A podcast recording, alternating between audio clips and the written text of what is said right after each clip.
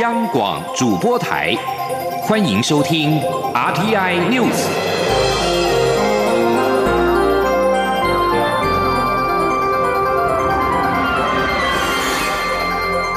听众朋友您好，欢迎收听这节央广主播台提供给您的 RTI News，我是张顺祥。爱尔兰新兴重要网络媒体 Grip 二十五号刊出卫生福利部长陈时中投书，呼吁世界卫生组织 WHO 及相关各方关注台湾长期对全球公共卫生防疫以及健康人权的贡献，支持台湾纳入世卫。陈时中在全球卫生安全台湾无法置身事外的投书当中强调。维护全球卫生安全急需全体人类共同努力。世界卫生组织不该拒绝任何人。他表示，当前是未受到政治干扰而排除台湾，殊为不智。台湾需要 WHO，WHO 同样需要台湾。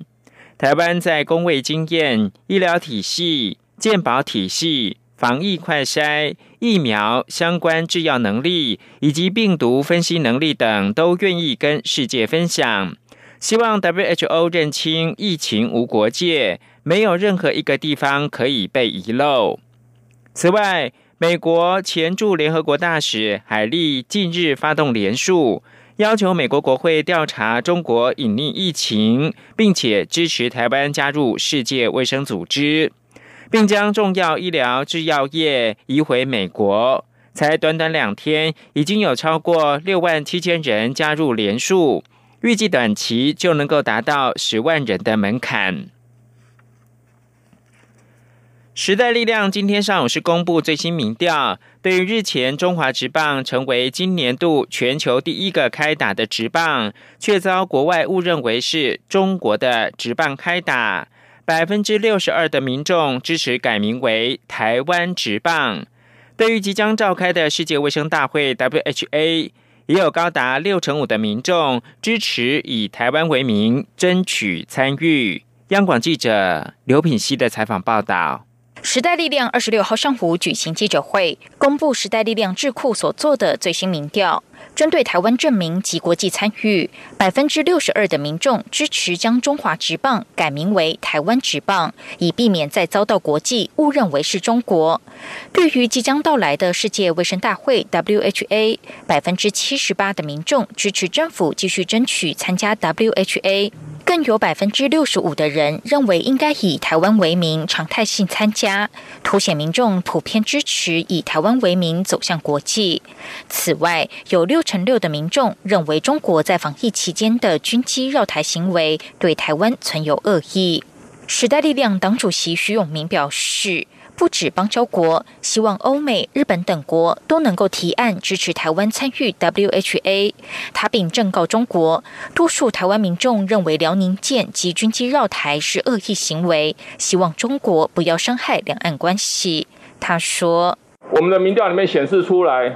百分之六十五点八民众认为辽宁舰跟这些军机其实是恶意的行为，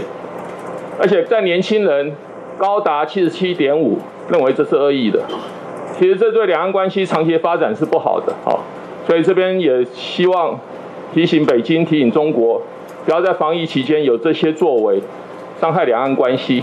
此外，针对行政与立法满意度，蔡英文总统与行政院长苏贞昌的满意度分别为百分之七十七与百分之七十三，与上个月相比变化不大。在国会表现方面，民进党支持度最高，时代力量则蝉联在野党第一，其次为国民党。针对武汉肺炎疫情冲击台湾经济，百分之十七的劳工表示有因此减少工时或休无薪假，百分之八十五的民众希望政府减税共度难关。至于疫情预估方面，在敦睦舰队爆发群聚感染前，有七成的民众表示对疫情走向感到乐观，高达九成二的人则表示不会选择在五一廉假出游。央广记者刘品熙在台北的采访报道。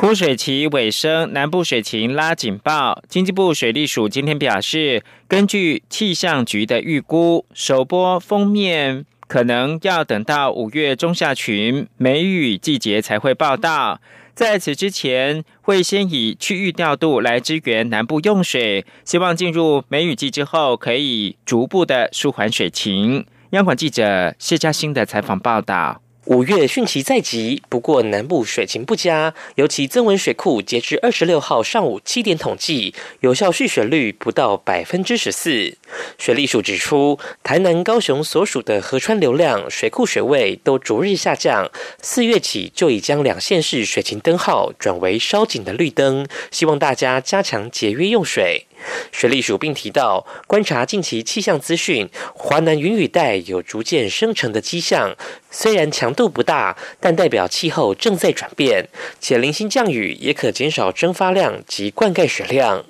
而气象局预测，首波梅雨封面可能要等到五月中下旬才会报道。在此之前，会透过区域调度来支援台南及高雄地区的用水，例如会从东港溪抽水至凤山水库，每日三十万吨，并且由高雄每日向台南提供清水，应可撑到梅雨季。水利署副署长王义峰说：“那五月底是大部分第一期稻作收割的时间。”所以，如果随着第七稻作收割工作完成，而且我们在五月一号开始就会进入我们的梅雨季。如果是这样子的话，我们预估水情应该是可以逐渐的舒缓。整体而言，水利署仍是预估全台用水至五月底没有问题，且还保有一个月的安全存量，来确保上半年用水无虞。中央广播电台记者谢嘉欣采访报道。二零一九冠状病毒疾病 （COVID-19） 疫情冲击，全球航班大减，也影响到需要定期检验训练的机师跟签派员资格认定。民航局基于安全前提之下，若机师受到疫情影响，没有办法完成训练等，其执照可以展延三个月。根据目前的法规规定。飞机驾驶以及签派员必须要定期接受适职性考验，航空器驾驶也需要在九十天内完成同机型的航空器三次起落、航路考验等。民航局表示，不过受到疫情影响，全球的航班大减，不少驾驶因此没有办法完成三次的起落等规定。民航局表示，目前是规划以展延三个月为目标。假如疫情届时尚会趋缓，不排除仍再次的展延。在外交部跟驻印度代表处的安排之下，与世界台湾商业联合会的总会等台商组织协商之后，决定要租用华航专机，在五月四号晚间七点，在新德里搭载南亚的台商跟台侨返回台湾。在听取台商意见以及多方协商之后，驻印度代表处决定要租用华航专机，于五月四号晚间七点，从新德里英蒂拉甘地国际机场搭载南亚的台商跟台湾的侨胞回台。官员透露，华航撤侨专机定于印度结束全国封锁之后的隔天起航。就是考量到报在印度国内航班预计五月四号复航，可以解决印度其他城市台湾人没有办法搭印度国内航班到新德里的问题。此外，孟加拉台湾商会有二十多人已经决定要从孟加拉包机前往新德里，以搭乘华航的专机回到台湾。印度的 COVID-19 疫情严重，短短一个月确诊病例从千例增加到二十五号的两万五千例。孟加拉则是有近五千个确诊病例。由于两国的病毒筛检率仍然比较低，不利疫情的防控，因而旅居两国的部分台湾人希望能够搭专机回到台湾。唐宁街首相办公室发言人二十五号证实，英国首相强生将于二十七号重返工作岗位。五十五岁的强生于三月二十七号确诊二零一九冠状病毒疾病之后，症状恶化。四月五号入住盖伊和圣汤马斯医院接受治疗，隔天转入到加护病房，直到九号才离开加护病房，转入到普通病房。强生在十二号出院之后，前往乡间居所继续的休养。此外，在西班牙方面，总理桑杰士二十五号表示，当局将在下周末开始允许当地民众出外运动跟散步。西班牙本周将紧急状态延长到五月九号。另外，在沙地阿拉伯，国营媒体沙地新闻社二十六号稍早表示，沙国王储萨尔曼亲王发布一项命令，解除全国宵禁。自二十六号开始到五月十三号止，宵禁实施时间改为上午的九点到下午五点。圣城麦加以及先前遭到隔离的社区，仍然将维持二十四小时的宵禁。这项命令并将允许开放部分的经济跟商业活动，包括了购物中心、批发跟零售商店在内。实施日期是四月二十九到五月十三号。另外，在加拿大。总理杜鲁道二十五号表示，加拿大将以谨慎态度重启经济，不会根据人口是否普遍出现免疫力作为解封的判定标准。世卫组织警告，没有证据显示感染二零一九年冠状病毒疾病康复之后就会有免疫力。杜鲁道表示，现阶段重点将放在继续推行。社交距离措施，并且提供更多个人防护装备方面。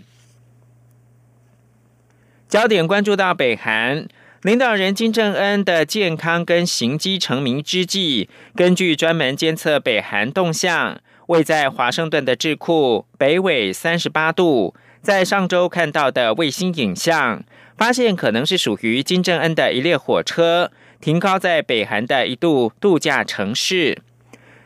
北纬三十八度，二十五号在一项报道当中说，这列火车在四月二十一跟二十三号停靠在圆山的领导人车站。报道表示，这个车站是专门给金氏家族使用的。